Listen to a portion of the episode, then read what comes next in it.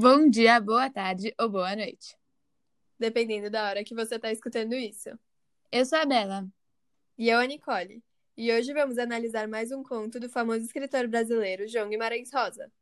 O conto de hoje recebe um título muito inusitado: Nada e a Nossa Condição.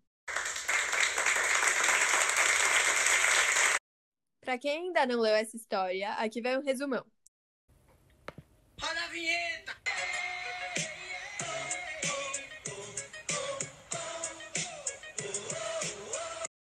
Um resumão. A narrativa conta a história do tio Mano Antônio, que é um fazendeiro que petou a sua esposa, a tia Liduína. Depois desse acontecimento, o protagonista muito rico reforma sua fazenda inteira e se desfaz de vários dos seus pertences. Alguns anos depois, quando as filhas já estavam casadas, o tio Mano Antônio decide dividir suas terras entre seus trabalhadores, fazendo com que seu único pertence que sobrasse fosse sua casa. No final da história, o tio Mano Antônio falece, ele é deixado naquela casa que momentos depois se incendeia, junto com o corpo. Ouvindo o nosso resumo, você pode até pensar que a história é simples, mas prometo, não é bem assim. De... É, antes desse enredo, que parece muito descomplicado, são 12 páginas de longa explicação que a gente teve que ler pelo menos três vezes para entender. Dois mil anos depois. Existem várias interpretações, muitas metáforas e símbolos para realmente a gente conseguir entender a história desse personagem, que ao longo do tempo vai se desfazendo do mundo material até seu momento final, quando ele se despede da última conexão que ele tem com esse mundo, que é o seu corpo. Agora que a gente já deu uma olhada no geral, vamos nos aprofundar. Essa narrativa ela pode ser dividida em quatro partes. A primeira nos introduz aos personagens e também ao cenário, mas a segunda, a terceira e a quarta partes marcam o desenvolvimento do personagem principal, que é o tio Mano Antônio, ao longo do enredo. O narrador da história é um narrador personagem, então a história é narrada em primeira pessoa. No primeiro parágrafo, ele dá um pouquinho de informações sobre o personagem principal, dando também informações sobre si mesmo. Quando ele fala do tio Mano Antônio, ele descreve ele como se ele fosse uma lenda, falando que na família dele nunca se ouviu falar de alguém mais, mais de excelência que presença do que seu tio. A gente pode saber que o tio Mano Antônio, mesmo que tenha morrido na história, com certeza permanece na cabeça da família dele. Tanto que o narrador, que nem chegou a conhecer o tio Mano Antônio, consegue mostrar, consegue contar a história pra gente, com vários detalhes. Como a gente pode ver, o narrador chama o tio Mano Antônio de tio Mano Antônio. Com essa informação, a gente consegue saber que o narrador é sobrinho. Esse tio também ganha uma dimensão, porque ele é narrado de um jeito que a gente não sabe se é real ou não. A história foi contada tantas e tantas vezes que foi ficando tão antiga que parece que pode, ser, pode ter sido mudada ao longo do tempo. É muito comum isso acontecer, principalmente com famílias. Por exemplo, na minha família, são contadas muitas histórias dos meus tataravós que eu não sei se são realmente verdade ou não. Se são contadas, sabe? De verdade como aconteceram. Agora, falando um pouquinho sobre o cenário da história, o Guimarães decide contar pra gente sobre o espaço antes mesmo de falar sobre o personagem principal. Quando ele faz isso, a gente pode perceber que o cenário tem uma importância significativa para o desenrolar da história. Agora usando umas palavras vindas diretamente do livro para descrever a fazenda. Elas falam assim: Sua fazenda, cuja sede distava de qualquer outra, talvez mesmo dez léguas, dobrava-se na montanha, em muito erguido ponto, e de onde o ar, num máximo raio, se afinava translúcido. Aquela fazenda era bem antiga.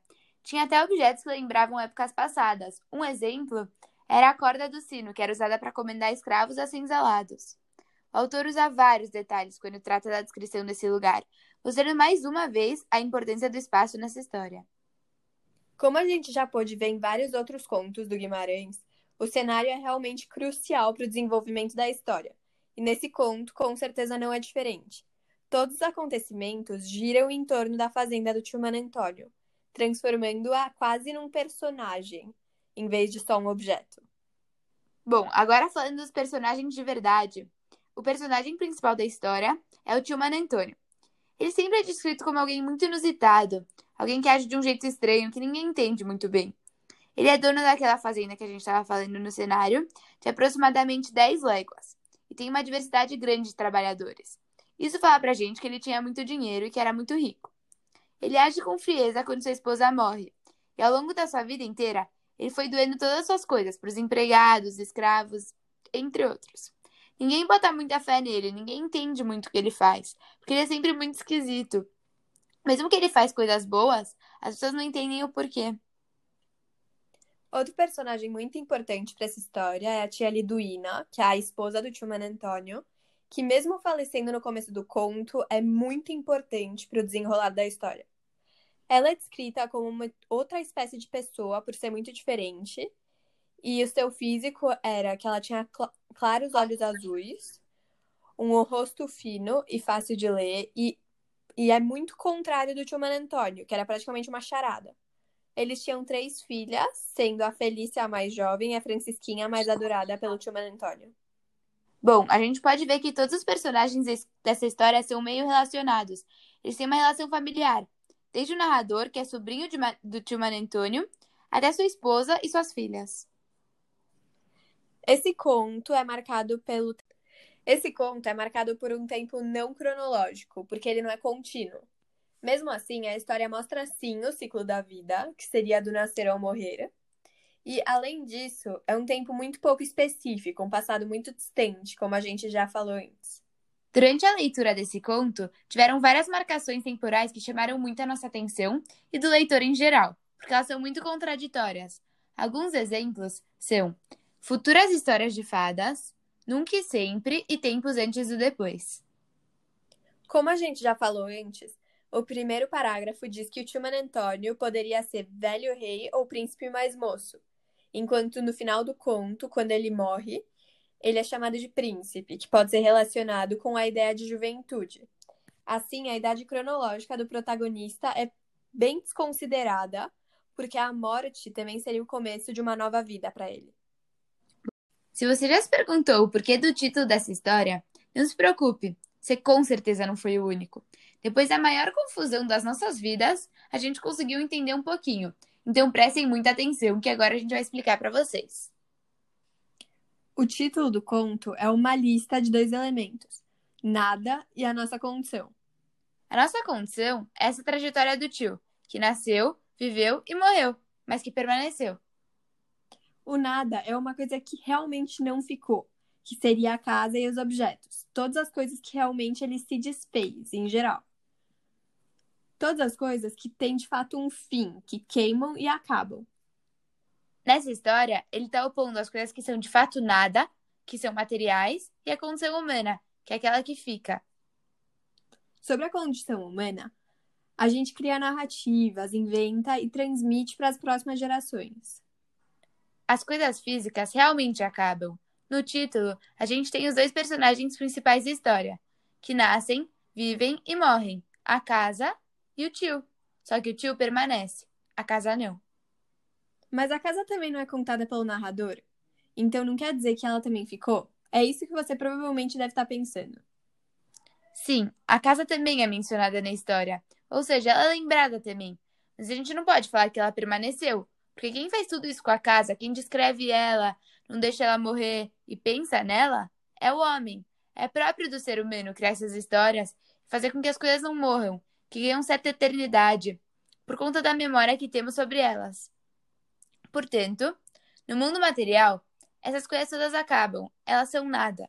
O que permanece é a nossa condição humana. Um dos aspectos que mais dificultou a nossa leitura desse conto foi com certeza o estilo da escrita do Guimarães.